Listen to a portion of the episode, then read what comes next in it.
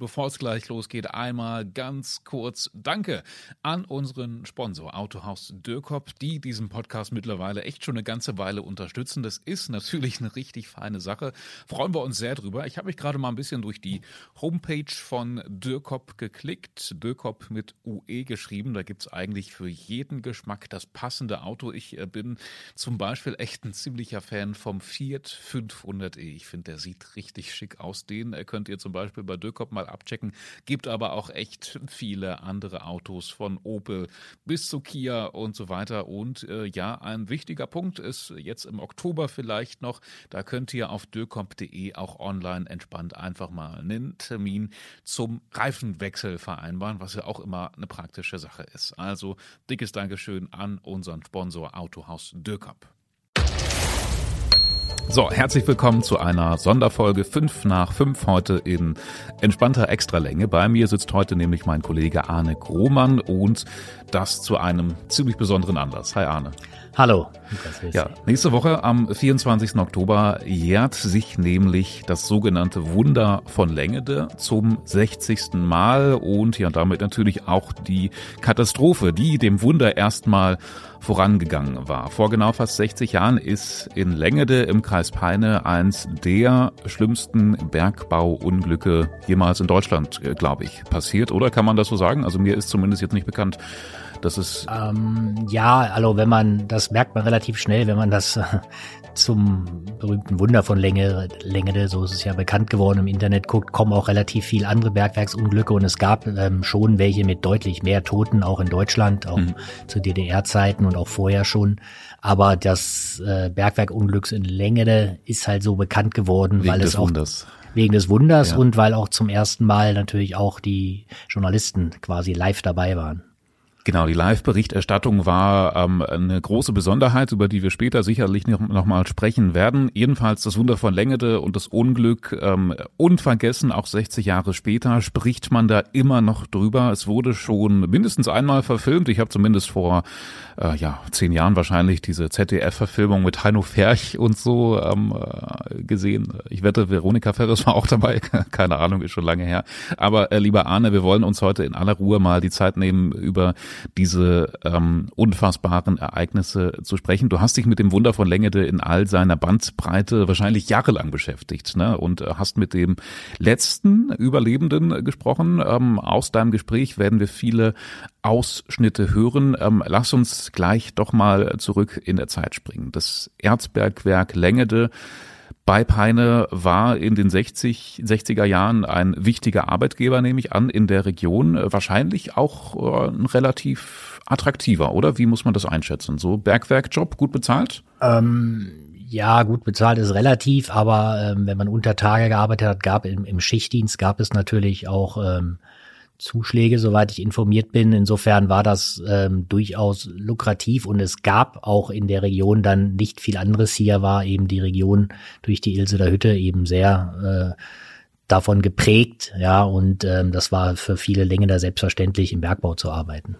Hm. Und ja, es war ein harter Job sicherlich, mehrere Schichten, jeden Tag über 100 Mann tief unten im Stollen, habe ich gelesen, die haben hart geschuftet. Das war ein Knochenjob hoch 10, wie man ihn sich heute ja wahrscheinlich kaum noch vorstellen kann. Aber ähm, wie war das denn in Sachen Sicherheit? Also bevor das große Unglück passiert ist, musste man sich da Sorgen machen oder ist man da reingegangen und dachte, das ist jetzt ähm, ja so normal, wie heute ein Bürojob normal ist? Also ich denke, für die Bergleute, die diesen Job hatten, war es normal, wie ins Büro zu gehen. Die hatten auch keine Furcht, in einen Fahrstuhl zu steigen, in einen Schacht oder Stollen zu gehen. Die hatten sich auch an die, das Dämmerlicht, die Dunkelheit, die Temperaturen und die Begebenheiten da unten sehr gewöhnt. Das war für die völlig normal, wie für andere ins Büro zu gehen. Gleichwohl muss man sagen, in 60er Jahren war es auch schon nicht mehr ganz so gefährlich.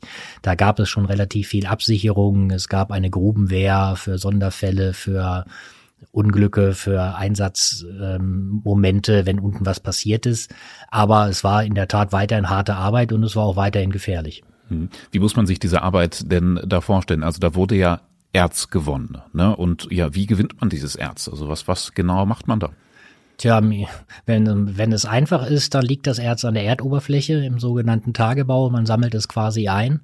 In der Regel ist da dann aber, so ist es ja auch in Längere gelaufen, nicht mehr genug da und man geht dann schlicht und einfach, vereinfacht ausgedrückt, in die Tiefe. Ja, ja und Sprengungen. Ja, erstmal mit, ja, also man äh, wie ein Bergwerk angelegt wird, also mit Sprengungen, es wird gegraben, ja, und ähm, ähm, das war jetzt auch nicht mehr, muss man sich nicht mehr vorstellen, wie früher im Harz im Mittelalter, dass man da in ganz kleinen Schächten nur mit Hammer und Meißel am Stein rumgeklopft hat, sondern es gab natürlich schon Bohrgeräte, auch elektrisch mit Strom, ja, es fuhren unten sogar Loks mit Strom, die das ähm, was vom Berg gewonnen wurde, abtransportiert haben, nach oben transportiert haben. Das war schon industriell richtig groß angelegt. Mhm. Ja, also es war laut, dunkel, ungemütlich, eng. Das war es mit Sicherheit immer noch. Es war ähm, natürlich das, was im Berg eine große Rolle spielt, ist dass der Bergmann sagt dazu Wetter. Ja, ähm, da unten ist ja nicht ganz normale Luft wie an der Oberfläche. Ja. ja, man muss dafür sorgen, eben, dass Sauerstoff unten ist. Ja, es gibt gewisse Temperaturen, es gibt Feuchtigkeit, es gibt aber auch Bergwerke, die extrem trocken und heiß sind. Ja, und das sind schon harte Bedingungen da unten, die muss man aushalten, da muss man sich darauf einstellen, man muss auch eine Menge dafür tun, dass man eben da unten überhaupt arbeiten kann. Mhm. Ja, und das war ja eben dann hier auch ein Teil der Geschichte, über die wir jetzt reden. Ja, es war bis zum 24.10.1963 ähm, für die Kumpels ein normaler Job, trotz all der anstrengenden Gegebenheiten. Äh, der 24. Oktober 63, das war der Tag der großen Katastrophe. Was genau ist da passiert? Wie ging das alles los? Los ging das, wie ähm, der Adolf Herbst, über den wir ja noch sprechen und der hier auch zu Wort kommen wird, äh, der unter Tage das miterlebt hat, dieses Unglück. Los ging das mit einem Grummeln, sagte er mir im Gespräch. Ich habe oft und lange mit ihm gesprochen und das Grummeln kam von einem Wassereinbruch. Mhm. Und dieser Wassereinbruch kam wiederum von einem sogenannten Klärteich. Man muss sich das so vorstellen, dass ähm, über dem Bergwerk, der Bergmann sagt Grubengebäude, gab es die sogenannten Klärteiche. Und ähm, weil das Erz in Längede, das dort gewonnen wurde, das war jetzt nicht einfach aus dem Stein gehauen und man konnte es gleich verarbeiten, sondern das war sehr mit Schlamm und Erde durchsetzt. man musste quasi Schlamm und Stein erst voneinander trennen. Und dazu gab es oben diese sogenannten Klärteiche. Da wurde das reingelegt und hat sich der Schlamm abgesetzt. Mhm. Die gibt es ja heute noch, die Teiche und leider auch den Schlamm. Und da gab es eben den berühmten Klärteich 12 und der ist eingebrochen hatte ein Loch quasi. Da war eine alte Verbindung vom früheren Tagebau, ja, die wohl nicht gut abgesichert war. Und dann ist das Wasser äh, zu tausenden Kubik äh, in diesen Berg reingeschossen und in die Strecken und Stollen und die Bergmänner haben es nur rauschen gehört erstmal. Ja, ja, also Wasser sucht sich immer den Weg des geringsten Widerstandes und da war dann irgendwie äh, ein Loch und dann die Massen haben, haben einen, einen großen Einsturz bewirkt. Mittendrin war Adolf Herbst, der, glaube ich, durch einen ziemlich unglücklichen Zufall genau zu dieser Zeit unten im Bergwerk war. Ja, Zufall. Ähm, er war kein Bergmann. Ja. Es war der einzige, der kein Bergmann war. Er war Elektriker bei Siemens. Und er hatte den Auftrag, runterzufahren mit der Schicht und unten eine Wasserpumpe auf automatischen Betrieb umzustellen. Man hatte nämlich schon Wassereinbrüche gehabt. Das ist aber erstmal in einem Bergwerk völlig normal. Da ist in der Erde ist auch viel Wasser. Manchmal sticht man auch eine Wasserblase an. Da kommt immer mal Wasser. Da hat man sich noch gar nicht so viel Gedanken gemacht. Aber man musste immer manuell pumpen. Und er hatte den Auftrag, diese Pumpe elektrisch so umzustellen, dass sie automatisch anspringt. Man war 20 Jahre alt. Natürlich hat man eine Freundin gehabt und meine Freundin war in Hannover, in Dörren. Und äh, wir, wir kannten und wir, wir hatten auch Ziele, Lebensziele, so, was wollen wir machen? Ja, irgendwann wollen wir uns verloben und so. Das stand irgendwie schon fest und so. so. Und dann war die Überlegung, ja, wann wollen wir denn uns verloben und so. Und das, damit kam jetzt Länge ins Spiel und jetzt bin ich eingefahren und so. Und, und, das war äh, das erste Mal, dass Sie in einem Bergwerk Das erste Mal. Ich, mit Grauen, mit Grauen bin ich da reingefahren, muss ich sagen. Ich hatte also Bammel bis sonst wohin. Er war zum ersten Mal in einem Bergwerk drin. Und zum letzten Mal. Und zum ja. letzten Mal, unfassbar. Das war die längste Schicht. Ja. Ja. So heißt ja auch einer der Filme, die mhm. darüber gedreht wurden. Mhm. Ja, was er und ja dann noch ein paar Dutzend andere Bergleute dann an diesem Abend erlebt haben, war dieser Wassereinbruch. Das ging wahrscheinlich recht schnell nach seinem Schichtbeginn. Ähm, nein, er war eigentlich schon mit seiner Schicht fertig und er hat eine Doppelschicht gefahren sogar. weil er sich eben am nächsten Tag verloben wollte, der arme Kerl. Er ist also unter Tage gefahren mit den Bergleuten, hat sich an seine Maschine gemacht da, hat die repariert, gearbeitet und hat dann gleich die nächste Schicht drangehängt, weil er vorhatte, am nächsten Tag frei zu haben, um sich verloben zu können. Ja, und als er dann gerade unten eigentlich am Zusammenpacken war, dann kam eben dieses Grummeln und dann kam das Wasser. Ja, er beschreibt das, glaube ich, auch selber ganz gut. Und ich höre ein Grummeln, also als ob man jetzt äh, Bergwerk irgendwie so, so, so Steine bewegt, so, so, so also Rumsen und so. Ne? Das war das erste Gewitter. Geräusch. Ja, ja, so und, und Druckgeräusch. Also ein Druckgeräusch, also ich musste schlucken, um, um, die, um die Klappen wieder freizukriegen, als ob man jetzt über den Berg fährt und die, und die, und die, die Höhenunterschiede ausgleicht. Ne? Dann drücken die Ohren manchmal so. Ne? Und dieser Druck. So, und dann kamen mir Leute entgegengerannt äh, von vorne.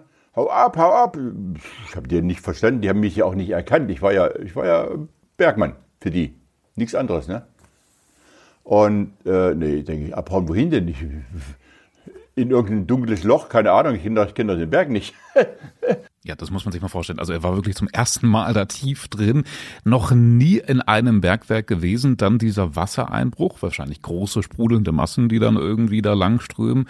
Da war natürlich noch lange nicht klar, was da eigentlich los ist ne? und, und wie groß diese Katastrophe ähm, noch werden wird. Aber es war wohl sehr viel Wasser.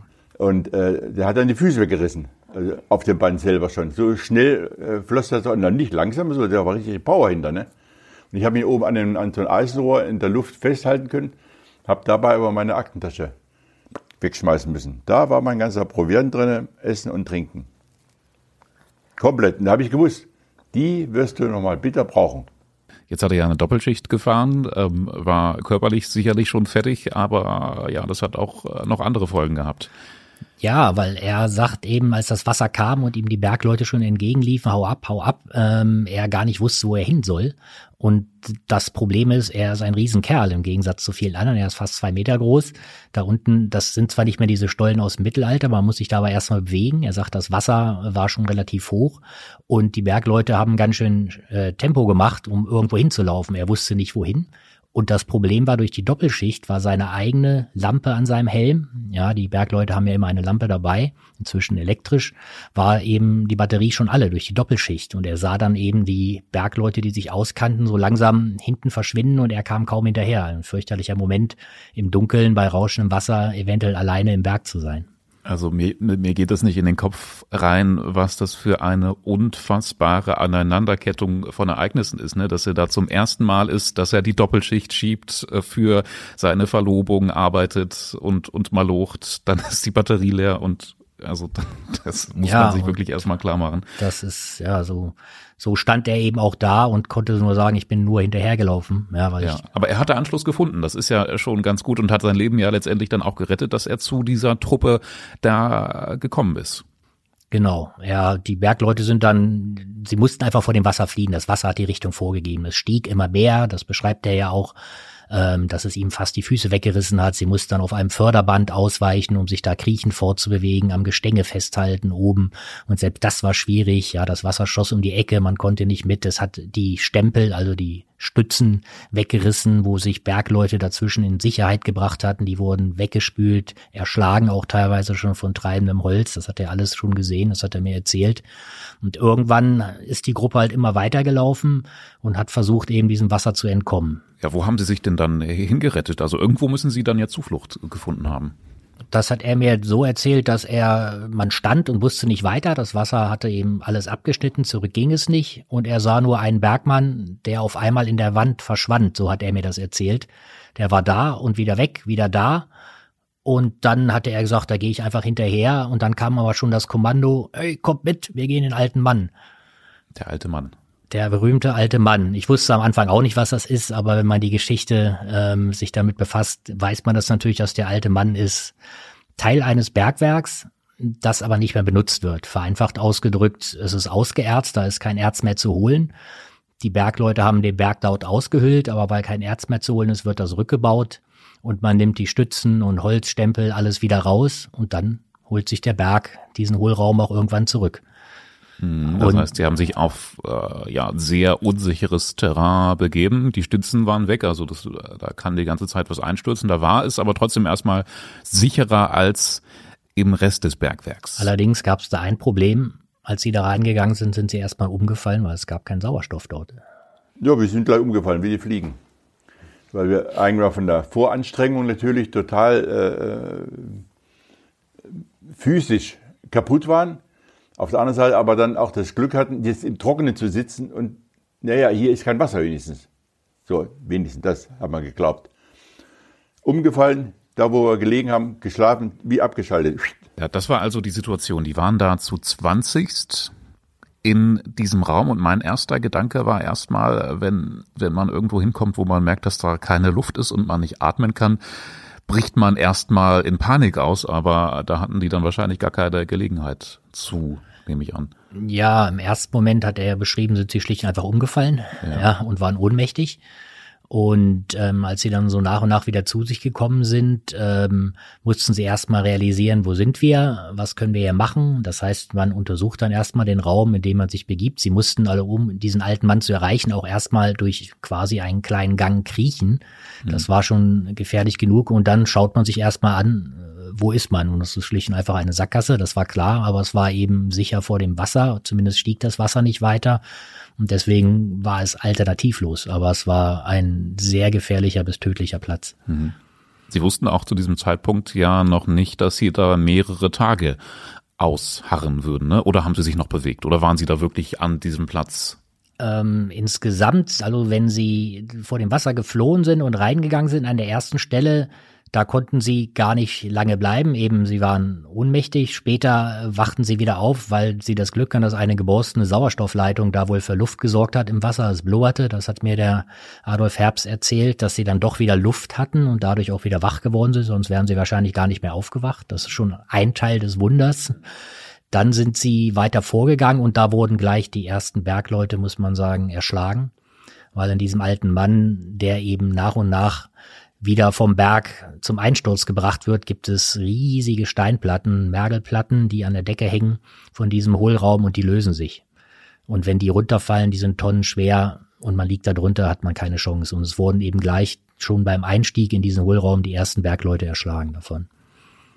Ja, also das würde einen ja traumatisieren erstmal und, und einen komplett fertig machen, wenn da um dich herum die Leute erschlagen werden. Aber die Notsituation ja, hat, hat die Leute durchhalten lassen. Also sie sind nicht erstickt. Das war das, das erste Wunder, sagst du. Ich glaube, die, die Grubenleitung oben hat dann, ja, ähm, weiß nicht, hat die bewusst entschieden, da weiter Luft reinzupumpen. Ich meine, die hätten ja auch abschalten können, aus welchen Gründen auch immer das hat auch der Adolf Herbst erzählt, da ist er sehr dankbar, dass die Techniker, die in so einem Bergwerk arbeiten und die sich um, damit befassen, eben das berühmte Wetter unter Tage so zu halten, dass man da arbeiten kann, die hatten gleich die Idee, wir drehen alles voll auf. Ja, wenn sich irgendwo Menschen vor dem Wasser in Hohlräume flüchten können, brauchen die Sauerstoff.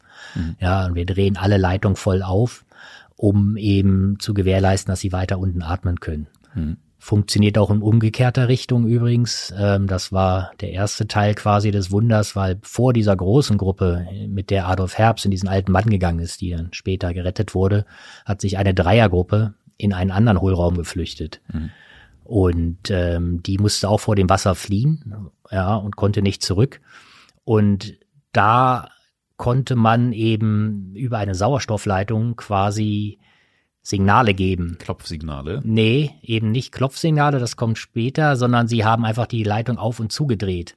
Und oben hat jemand im Büro gesessen über Tage und hat sich gewundert, warum die Leitung hinter ihm so rhythmische Geräusche macht. Mhm. Und dann kam man erst mal auf die Idee, Mensch, da ist ein Hohlraum, da könnten sich welche hingeflüchtet haben. Und das war eine Dreiergruppe, die zuerst gefunden und dann nach ein paar Tagen auch ans Tageslicht geholt wurde. Ja, Adolf Herbst und seine neuen Kollegen mussten noch ein bisschen Geduld haben. Äh, gut war, dass sie Sauerstoff hatten.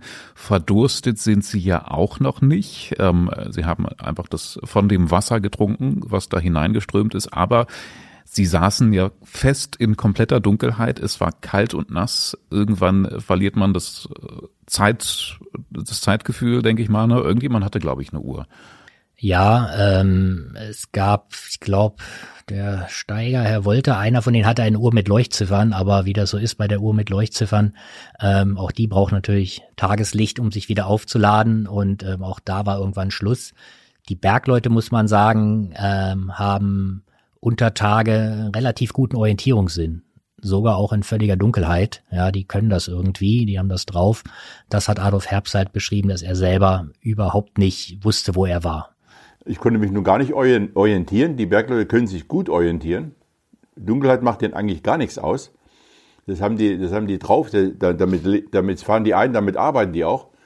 Wenn es mal dunkel wird, ist das nicht so schlimm. Aber für mich, der sich gar nicht orientieren konnte, mich hätte man zweimal drehen können, ich hätte nicht gewusst, wo oben und unten ist, äh, war ich immer auf andere angewiesen. Äh, nach dem Motto, ja, wer holt das Wasser? Wo ist die nächste Wasserstelle? Wer, wer schöpft ein bisschen Wasser?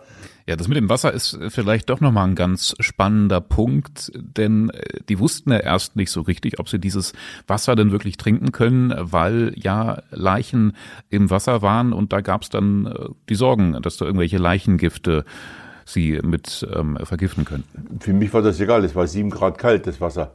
Also da waren die äh, Kameraden drinnen, natürlich ertrunken, aber von, von Leichengift oder sowas, da habe ich gar nicht nachgedacht, gar nicht. Wasser ist Wasser, zack, ich habe Durst und trinke. Und die anderen, oh, wart mal ab, wart mal ab, wie es dem geht, und leichter Leichengift, und willst du vom Leichengift kaputt gehen oder von den Steinen, der Genicke oder bricht? Oder verdursten. Das ist doch wohl nicht das Letzte. Also, und dann, ja, dann haben sie alle getrunken, ne?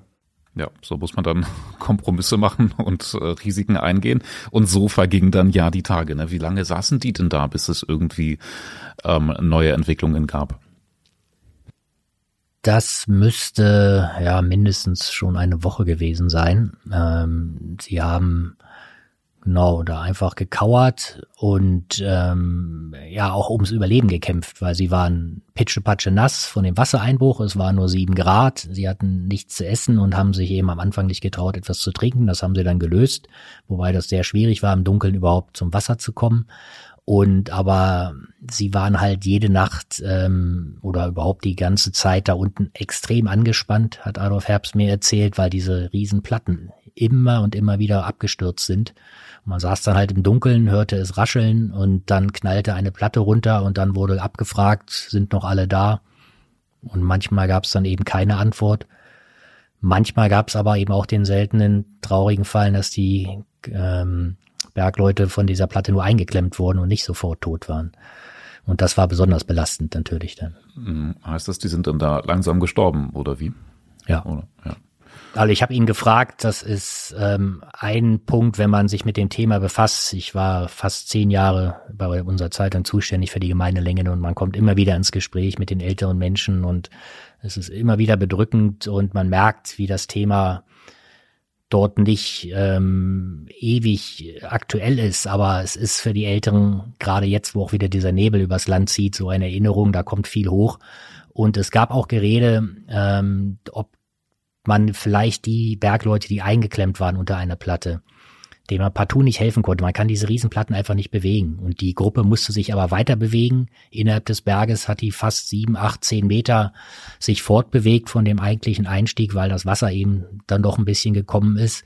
Man musste diese eingeklemmten Bergleute dann da auch zurücklassen. Und es gab Gerüchte, ob man die nicht aktiv von ihrem Leiden erlöst hat.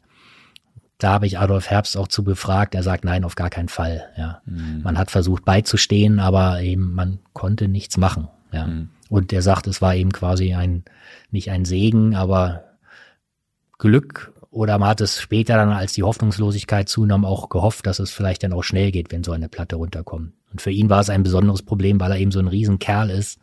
Ja, und er im Dunkeln auch Angst hatte, seine Füße irgendwo abzulegen auf diesem Stein in eine Spalte rein, wenn sich der Berg gerade nachts bewegt wo er eingeklemmt wird. Das war auch zwischendurch der Fall, dass er auch ohnmächtig aufgewacht ist und die Kameraden ihn da wieder freigeschaufelt haben. Ja. Ja.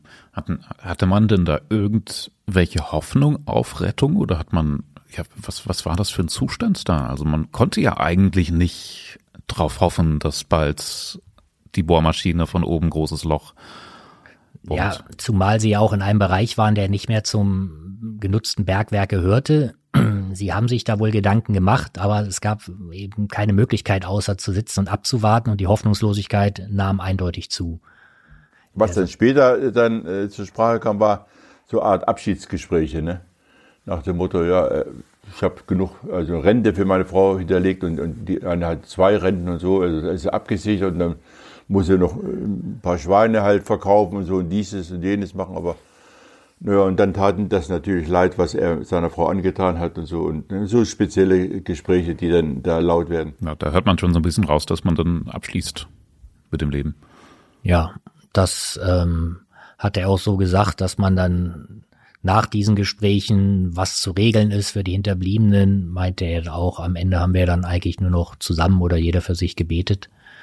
Und viel mehr war da eigentlich nicht. Man hoffte dann eben, dass es irgendwie schnell geht oder man einfach einschläft, ja. Und da war einfach die Hoffnung nicht mehr da und es war natürlich schwierig in der Gruppe sie aufrecht zu erhalten, wobei ihnen das ganz gut gelungen ist, dass man sich am Anfang natürlich auch immer gegenseitig gekümmert hat, Mut zugesprochen hat, das ging wohl auch noch eine ganze Weile relativ gut es war natürlich auch Druck auf den Kessel. Ja, es war diese extreme Anspannung, jede, jedes Mal erschlagen werden zu können. Es war die Kälte, es war die, doch die Dehydrierung, auch wenn etwas zu trinken da war. Das sind ja auch Geisteszustände, die äh, kaum auszuhalten sind, die was mit einem machen. Und er selber sagt auch, er hätte irgendwann doch irgendwie so einen Hauch von einem Lichtschein gesehen und meinte vielleicht doch in einem Nebenschacht irgendwie rufen gehört zu haben. Und ähm, er weiß aber nicht ganz genau, ob er da schon geistig so angeschlagen war, dass er sich das eingebildet hat, ob doch nur irgendwie eine Verbindung bestand von anderen, die vielleicht doch schon die Suche gestartet haben, die auch noch unter Tage waren. Und aber da haben ihn die anderen Bergleute, er war ja wie gesagt der Lange, ja, nur der Lange, kein Bergmann, der Elektriker, Ja, und da haben ihn die richtig Maß genommen und gesagt, wenn du hier noch einmal so einen Scheiß erzählst, dass du uns hier Hoffnung machst, ja, dann hauen wir dir aufs Maul. Ja, dann, dann war er ruhig wahrscheinlich. Aber ich finde das total interessant. Ähm, generell ähm, fragt man sich ja immer, wie verhalten sich Menschen in so extremen Situationen? Und, und das Beispiel zeigt ja jetzt schon, ähm, die haben zusammengehalten, die sind ruhig geblieben, haben sich gegenseitig unterstützt. Ähm, es ähm, gibt ja auch Theorien, dass sich Menschen in solchen Situationen eher zum, zum Schlechten entwickeln und jeder vielleicht zum Einzelkämpfer wird. Also er hat mir äh, natürlich, und das weiß man auch in Längere, äh, es wurde immer gesagt, gewisse Dinge bleiben da unten, die kommen nicht wieder hoch. Und da habe ich ihn natürlich auch zu befragt, was ist da passiert? Ja, also äh, nicht um das aus ihm herauszuholen, sondern welcher Art waren diese Sachen, die einfach äh, unter Tage bleiben sollen. Und da hat er gesagt, das war eigentlich gar nicht so schlimm. Wir haben uns halt natürlich auch mal gestritten und die Nerven gingen uns durch. Dann hat man sich verbal äh, übelst beschimpft. Das gab es auch, ja. Und da hat man einfach gesagt, das bleibt unten. Ja, das müssen wir nicht oben ausbreiten. Allerdings gab es auch da wieder Gerüchte, es ist ja nun mal eine extreme Notlage. Man weiß nicht, wie lange man da unten ist. Man möchte aber trotzdem erstmal leben. Ja, äh, wie überlebt man nicht, wenn man kein Wasser hat? Das Problem war gelöst, wenn auch mit größten Bedenken. Ja, das war auch kein sauberes Wasser. Das, ähm, da waren die Toten drin. Das hat ihnen nichts gemacht. Aber eben, es war ja, es ist ja Schlammwasser da unten einfach. Es ist wirklich eine dreckige Brühe. Ja, und das Wasserproblem war gelöst. Aber man muss ja auch essen als Mensch ja, oder möchte. Und da gibt es natürlich äh, beispielsweise aus der Geschichte der Seefahrt bekannte Geschichten, dass wenn eine Besatzung lange genug auf offener See ist, ohne Hoffnung, ähm, es zu Fällen von schlicht und einfach Kannibalismus kam. Und das ist auch nicht ganz unbegründet, ähm, weil man später bei den Aufräumarbeiten als dann ähm, alles vorbei war, ging man ja wieder runter. Das Bergwerk musste weiterlaufen, es musste aufgeräumt werden. So, oh es musste, wenn es geht, die Toten geborgen werden halt, ja, und alles wieder hergerichtet werden. Man musste ja wieder Geld verdienen.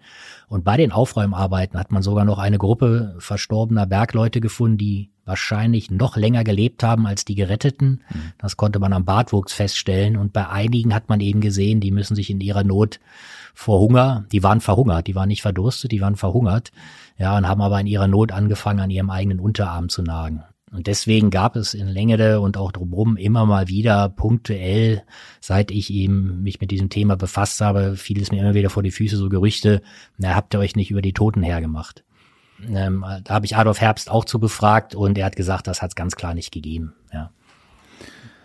So, jetzt kommen wir mal zur Rettung vielleicht langsam. Eigentlich war ja alles schon total aussichtslos. Also die Kumpel und Adolf Herbst da unten wussten es nicht, aber eigentlich ähm, wurde oben ja schon entschieden, es ist vorbei, die Suche wird jetzt eingestellt. Im Grunde war die Geschichte gegessen und man hätte die Leute unten gelassen. Warum gab es dann doch noch mal so eine Wende? Wie, wie hat sich das entwickelt? Man muss zunächst sehen, dass die Rettung der ersten Gruppe, dieser Dreiergruppe in der Luftblase, die man erfolgreich ans Tageslicht geholt hat, die war schon das erste Wunder. Die war extrem aufwendig. Es gab neue technische Entwicklungen, die es vorher nie gab, weil die mussten sich vor dem Wasser in einen Hohlraum fliehen und, fliehen und saßen dort in einem riesen Überdruck. Hätte man da einfach oben angebohrt, wäre dieser Druck entwichen und der Hohlraum wäre mit Wasser geflutet worden, die wären ertrunken. Da musste man also erst eine Druckkammer oben auf die Rettungsbohrung bauen. Das war schon technisch großartig. Und danach hat man aber gesagt, das hat jetzt so lange gedauert, da war ja schon quasi die erste Woche vergangen seit dem Wassereinbruch. Da hat man gesagt, so, da lebt eh keiner mehr. So, und dann hat man eben gesagt, wir hören auf, hat auch die Bohrgeräte schon wieder weggeschickt. Die haben noch gesagt, na, sollen wir nicht bleiben? Ja, kann nicht doch noch Hoffnung irgendwo bestehen? Und da hat man gesagt, nein, das kostet alles Geld, ihr müsst das Gelände verlassen, hat die wirklich vom Gelände runtergeschickt. Und dann haben aber die Bergleute auch gesagt, nein, wir geben noch nicht auf, da muss noch irgendwie jemand unten sein und die können auch noch am Leben sein. Und die haben sich natürlich Gedanken gemacht, wäre ich da unten, hätte ich Schicht gehabt, das Wasser kommt, wo wäre ich hingelaufen? Mhm. Und da kamen eben die ersten auf die Idee, Mensch, da gibt's doch diese Hohlräume, den alten Mann, ja, da können wir doch mal, da wäre ich auch hingelaufen wahrscheinlich, ja. Und dann hat man eben gesagt, wir müssen noch mal bohren. Ja, das wollte die Grubenleitung aber nicht. Dann hat man aber Druck gemacht seitens der Bergleute, hat gesagt, wir gehen zur Presse, die war ja auch zahlreich anwesend, ja.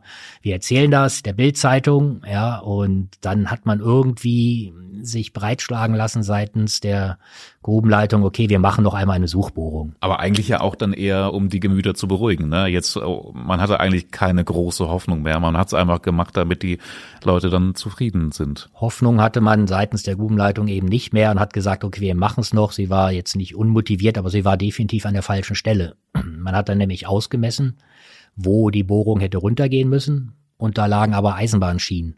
Und da hat die Grubenleitung gesagt, na, bevor wir die jetzt abbauen, wenn wir da eh keinen finden, bohren wir einfach ein paar Meter weiter rechts oder links. Ja, und das ist auch eben ein Teil dieses unglaublichen Wunders. Ja, es gab zwischendurch die Schlagzeile bei einer großen Zeitung, die wurde so nicht gedruckt, Gott hat mitgebohrt.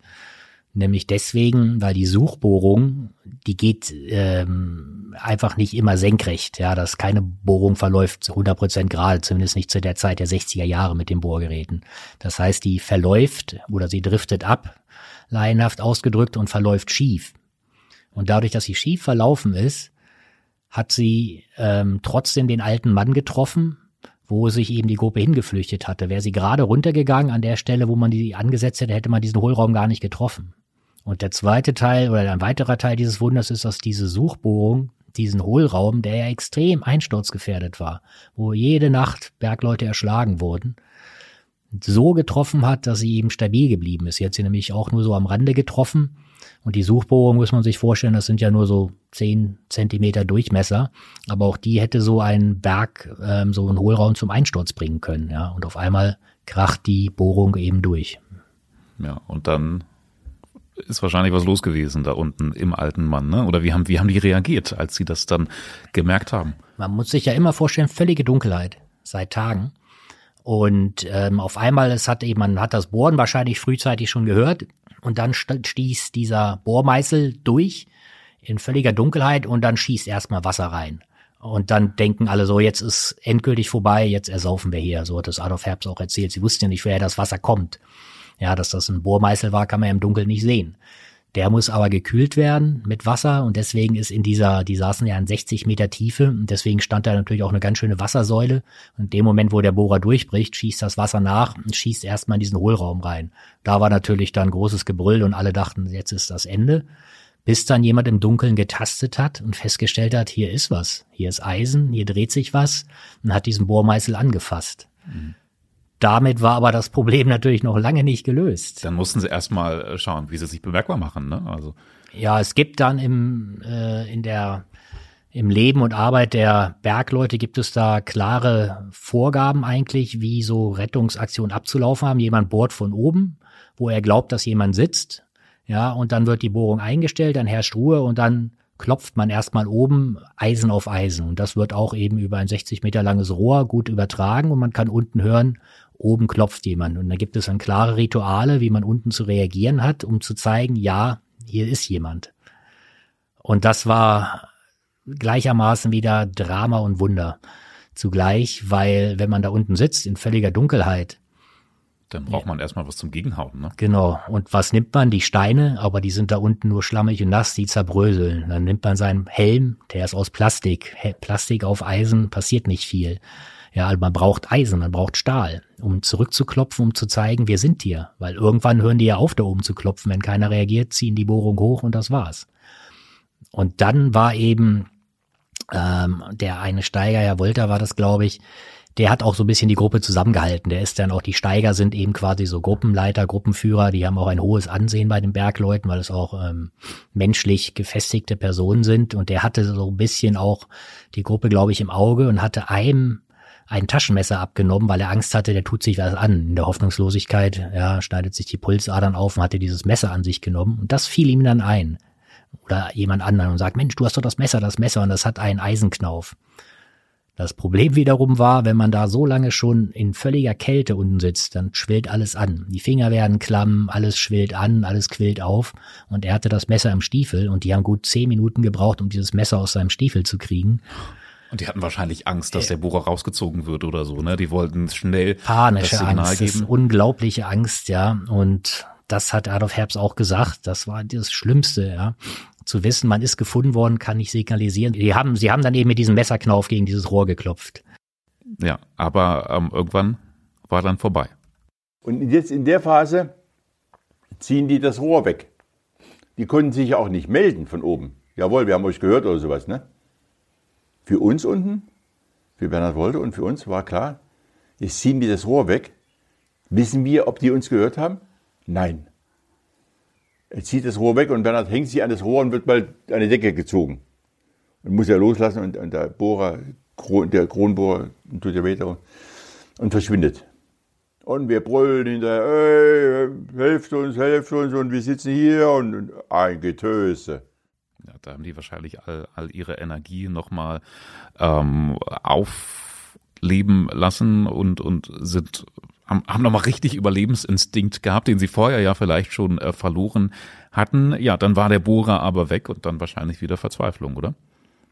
Schlimmste Verzweiflung, so wurde es mir berichtet, nicht nur von Adolfs Herbst. Ich habe ja auch mit anderen Überlebenden gesprochen und auch vor allen Dingen viel mit den Rettern, ja, von denen leben ja noch einige und jedes Jahr zur Gedenkveranstaltung habe ich die Gelegenheit genutzt und diese Gespräche geführt und viele, die eben dabei waren und die unten waren, haben gesagt, das war eben der schlimmste Moment, dass man sagt, okay, man ist gerettet, sie haben uns gefunden, aber sie haben uns nicht gehört und fahren diesen Bohrer weg. Also dieses Wechselbad der Gefühle, das ist unmenschlich, das kann man eigentlich nicht aushalten. Ja, es waren dann aber, soweit ich weiß, tatsächlich nur zehn Minuten, bis wieder was passiert ist. Es kommt, eine, es kommt Licht zu uns herunter. Es kommt Licht in unserer Höhle, in unser, in unser ein paar Peoples, die wir sind. Wir werden mit Licht bestrahlt. Das war göttlich. Also die Lampe, die Taschenlampe, die strahlt zu uns in die Hütte rein.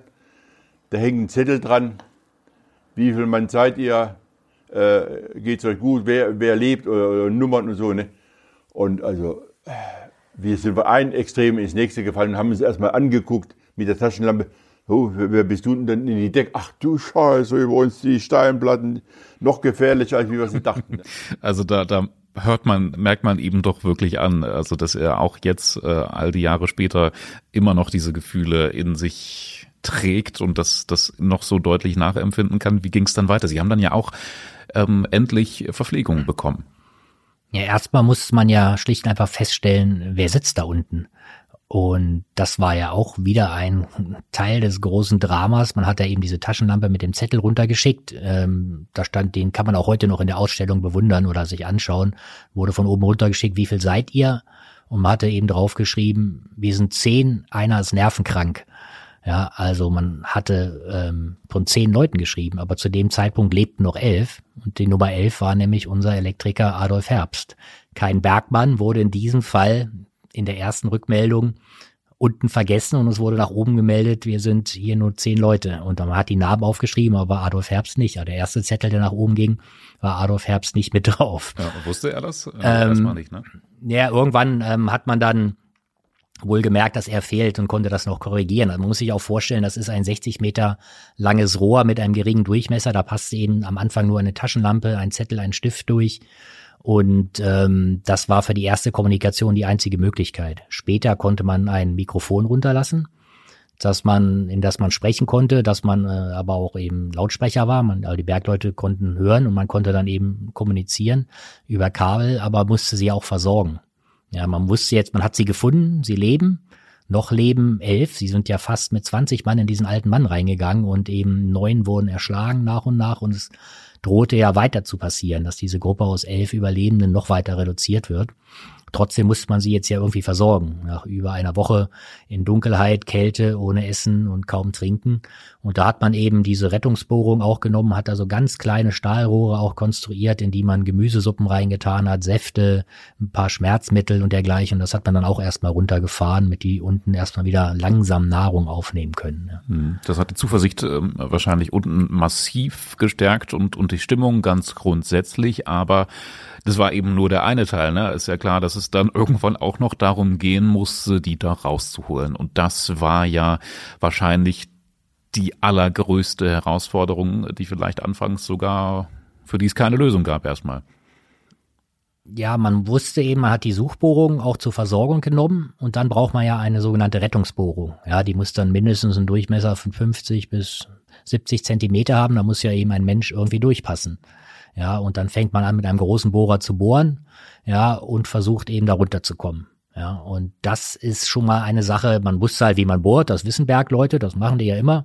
Ja, aber wie man eben diese Rettungsbohrung macht, da fehlte es teilweise an Erfahrung, aber gleichwohl gab es schon im Ruhrgebiet, wo der Bergbau ja auch sehr verbreitet ist, Rettungsgeräte und das ist eben diese berühmte Dahlbuschbombe, die auch heute noch als Kopie in der Ausstellung in Längede zu sehen ist. Eine Art Kapsel? Dann, oder? Ja, Kapsel wie quasi wie ein Torpedo kann man sich das vorstellen, ja, und da kann man sich als einzelner Mensch, die ist an einer Seite offen, aufrecht reinstellen, aber nicht so bequem, sondern die Hände nach oben. Man muss sie gestreckt nach oben halten. Ich habe mich da selber mal reingestellt. Das ist ziemlich gruselig, ziemlich beengt. Man hat die Arme über Kopf, die schlafen ein. Aber es ist ganz eng. Man wird angeschnallt und dann hängt man an diesem Drahtseil und wird eben im Idealfall durch die Rettungsbohrung nach oben gezogen. Aber bis diese Rettungsbohrung unten ankam, das war auch schon schwierig genug. Es sind ja erstmal überhaupt noch ein paar Tage vergangen von der Entdeckung, ähm, bis, bis es dann wirklich losging. Mit der Rettung war alles ziemlich improvisiert. Ich glaube, da kam dann sogar noch äh, Technik aus Belgien angefahren. Das war ganz spannend. Da meinte Adolf Herbst, dass, dass sie dafür sogar Autobahnen gesperrt haben, damit es äh, möglichst schnell ging. Ja, das war das Bohrgerät. Das war ja eigentlich, hat er das Gelände schon wieder verlassen. Nach der geretteten Dreiergruppe hat man ja gesagt, da ist keiner mehr und hat eben die Bohrgeräte weggeschickt. Und man brauchte aber auch, ähm, um das Bohrgerät musste zurückkommen, aber man brauchte eben auch, das war das Gemeine, das hat Adolf Herbst auch erzählt, sie haben die Bohrgeräusche natürlich gehört und wussten, jetzt kommt die Rettungsbohrung und irgendwann hörte das auf. Die saßen da unten, auf einmal bohren die nicht mehr weiter. Aber man hat mit ihnen nicht kommuniziert. Man will ja nicht, dass da unten Panik entsteht. War vielleicht die falsche Entscheidung, weil es ist Panik entstanden. In dem Sinne, dass man sagt, die hören auf. Die wissen nicht, was sie machen sollen. Das Problem ist, wenn man einen Bohrer von 60 Zentimeter Durchmesser in die Erde treibt, der muss wassergekühlt werden. Das heißt, wenn man den 40 Meter tief getrieben hat, hat man eine Wassersäule von 40 Metern mit 60 Zentimeter Durchmesser. Das ist schon eine Menge Wasser. Stößt dieses Wasser auf 60 Meter Tiefe durch in den Hohlraum, wo die Bergleute sitzen, ertrinken die womöglich auch. Aber so ein Bohrer muss gekühlt werden. Also hat man gesagt, wir müssen mit Luft kühlen. Und dafür brauchte man einen Kompressor, den es eigentlich auf der Welt so noch gar nicht gab ja, um so viel Druck aufzubauen und ähm, Dampf zu machen, um dann eben diese Kühlung zu machen und diese Technik am Laufen zu halten. Und da hatte man dann eben, das war ja ein weltweites Ereignis, das dann inzwischen auch schon im Radio und Fernsehen übertragen wurde, teilweise live. Da gab es Aufrufe und da meldete sich eine Firma und sagt, wir haben so ein Gerät, aber wir haben es zwar noch nicht getestet, aber ähm, theoretisch von der Kapazität ging es auch ein Teil des Wunders, dass man das dann rangeschafft hat, einsetzen konnte, dass es gelaufen ist. Und dann konnte man eben mit Luft kühlen und erst dann weiterbohren. Mhm. Ja, also es hat dann irgendwas irgendwann geklappt. Das Rettungsbohrloch war gebohrt. Man konnte diese Dahlbusch-Bombe da runterlassen. Es waren ähm, ein oder zwei Leute mit dabei, die unten mit nach unten gefahren sind. Äh, wofür, wofür hat es das gebraucht? Hätte man nicht auch einfach diese Kapsel, den, diese, diese Darbusch-Bombe runterfahren lassen und die steigen dann von selber ein? Ja, das ist für mich auch eine der bewegenden große, es ist alles bewegend, die ganze Geschichte ist zutiefst bewegend, aber äh, diese menschliche Leistung, diese menschliche Verbundenheit der Bergleute untereinander, ich bin zwar im Ruhrgebiet geboren, aber ich bin kein Bergmann, ja. Und ähm, aber das so ein bisschen zu erfahren, wenn man diesen Erzählungen lauscht, das war mir möglich. Und es ist eben wirklich so, ähm, man kann ja nicht einfach eine Dahlbuschbombe runterschicken, steigt mal unten ein, wir ziehen euch hoch, wäre auch gegangen. Aber man möchte natürlich, dass man erstmal Personal unten hat, das fit ist, geistig fit ist, sagen kann, hier stimmt alles, so geht das, technisch das überwachen kann.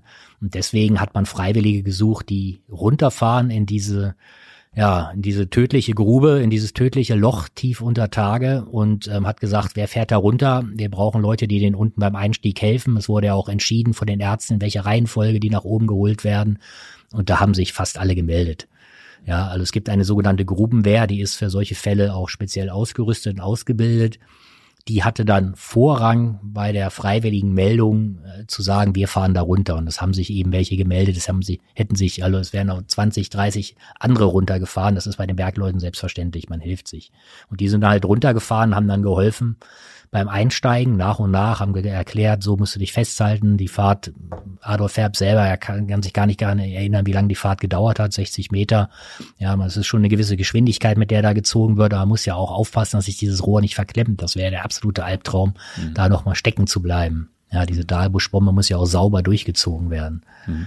Ja, also Adolf Herbst hat es dann auch nach oben geschafft, obwohl er am Anfang auf dem Zettel gar nicht draufgestanden hatte. Und ja, so hat er dann seine Rettung beschrieben? Ich wusste nur, also jetzt, ist, jetzt kannst du alles vergessen, alles vergessen. Du kommst nach oben und triffst deine Freundin. Und alles, was du dir wünscht, das geht mit ihr in, in Erfüllung. Das muss ich mir mal vorstellen. Also jetzt kriegt man also ein, ein Geschenk in die Hand wieder, dass man das, das zweite Leben nennen kann. Das ist so, das ist das zweite Leben. Und wie ich oben rausgekommen bin aus der Dahlbuschbombe, und der Dr. Lieber mir auf die Schulter geklopft hat und, und, und, und eine Dreckwolke aus meinen Jacken rausgestoben ist, dann habe hab ich nur gesagt, ja, da habt ihr mich wieder. mehr, viel mehr blöd ist mir nicht eingefallen. Was soll einem auch einfallen nach so einer Rettung und aber ja. Seine, es gibt ja auch dieses berühmte Foto, wo sich seine damalige, dann eben noch nicht Verlobte, seine Lebensgefährtin an ihn schmiegt und ähm, das sagt er selbst, aber jeder, der sich dieses Bild angucken kann, das ist auch in der Ausstellung, es ging auch durch die Presse, durch die Weltpresse, wenn man in diese Augen dieser Frau schaut, ja, die eigentlich alle Hoffnung verloren hatte, es war ja schon eben ein Gottesdienst zur Trauerfeier angesetzt für die Bergleute, ja. Und die wurde dann abgebrochen halt, weil man eben die Gruppe nochmal gefunden hat. Ja. Und dieses zwischen keine Chance, sie leben doch, aber wie kriegen wir sie raus? Wenn man diese Augen dieser Frau schein, äh, schaut, dann sieht man eben, andeutungsweise, was diese Menschen durchgemacht haben und was das für eine Erleichterung war. Ich habe auch später noch mit ihr gesprochen. Ihr geht es leider nicht gesundheitlich nicht mehr so gut, aber ähm, der Zusammenhalt zwischen den beiden ist da natürlich nochmal gefestigt worden und ähm, kann es eigentlich nicht beschreiben, was die Menschen dort durchgemacht haben. Ja, kleiner Randaspekt, den ich noch ganz interessant fand. Ähm, die Bergleute und auch Adolf Herbst haben dann tatsächlich erstmal Sonnenbrillen aufbekommen, ne, wenn die Augen tagelang äh, fast nur äh, hundertprozentige Dunkelheit erleben. Oben das Tageslicht ist dann gefährlich. Das ist gefährlich und man hatte ja auch eben, auch wenn alles neu war, ja, man wusste ja gar nicht auch, wie geht man mit den Menschen da um? Wie versorgt man die? Man wusste natürlich, wenn man lange gehungert hat, lange nichts getrunken, darf man denen nicht fettes Fleisch runtergeben, sondern musste sie langsam aufbauen. Das wusste man eben auch von aus Kriegszeiten oder von der Seefahrt. Man wusste aber auch nicht psychologisch, wie kann man die da unten betreuen. Ja, man wusste eben aber gut, Dunkelheit ist nicht gut für die Netzhaut, für die Augen. Das ändert sich dann, wenn man lang genug in völliger Dunkelheit ist. Es passiert nicht nur bei denen, es passiert auch bei Menschen und deswegen gab es eben oben diese Sonnenbrillen, weil das Unglück ist passiert als Nebel über dem Land lag, der ja heute noch die Menschen bewegt. Gerade dieser Tage haben wir auch wieder Nebel. Das wird wieder für viele für ungutes Gefühl sorgen in Längede. Die Rettung geschah dann bei strahlendem Sonnenschein und deswegen brauchten sie dringend diese Sonnenbrillen. Adolf Herbst sagt, er weiß leider nicht mehr, wo seine ist. Die muss irgendwie abhanden gekommen sein. Ja. Ich, ich habe jetzt auf jeden Fall gelernt, dass es eigentlich nicht das Wunder von Längede war, sondern gleich die Wunder, mehrere glückliche Umstände, die das möglich gemacht haben. Äh, natürlich gab es viel Leid, aber es gab eben auch die Menschen, die gerettet wurden, obwohl eigentlich schon alle Hoffnung verloren war. Lass uns äh, vielleicht zum Schluss nochmal in, in Kürze zwei Punkte ansprechen. Das eine ist ähm, das, was hinterher geschehen ist. Ne? Also ähm, dieser Teich war ja ähm, eigentlich eindeutig die Ursache für dieses tragische Unglück.